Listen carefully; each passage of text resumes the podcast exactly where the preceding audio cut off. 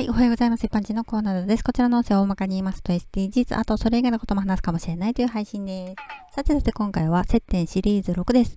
シリーズ1からの続きものになっております。今回も前回配信の続きです。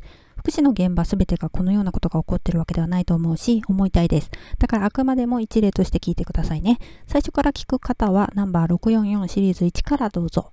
彼女の服が破られそうになる光景っていうのは目撃しただけの私でさえショッキングな出来事でしたけど、スキンシップをしていた女性職員はさすがベテラン。すぐ気を取り直していました。これが新人女子だったら泣くくらいの出来事だと思います。現場にいた男性職員2名は寸前に止めることができずに罰が悪いですよね。自分たちの体制を反省している感じもなくて、これがなかったことかのようにされそうな気がしたんです。詳細を語れるのは私だけ。上司に報告しました。それから、強度行動障害の男性とスキンシップをしていた女性職員の接点をなくして、2人は距離を置く体制に変わりました。強度行動障害について詳しい外部の人によると、それで正解らしいです。すると、強度行動障害の男性は、その女性職員がなんとなくどこか近くにいるのは感じるんでしょうかね。うろうろ歩いて探すようになりました。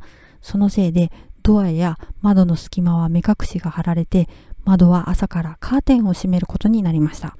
相変わらず本人の好きなようにさせているので、探し回ってうろうろ歩き回っている間、その女性職員は車の中で待機しなければならなかったり、以前と比べて行動に制限がかかるようになってしまいました。この後どうなるのか、次回またお話ししますね。ではでは今回この辺で次回もお楽しみにまた聞いてくださいね。ではまた。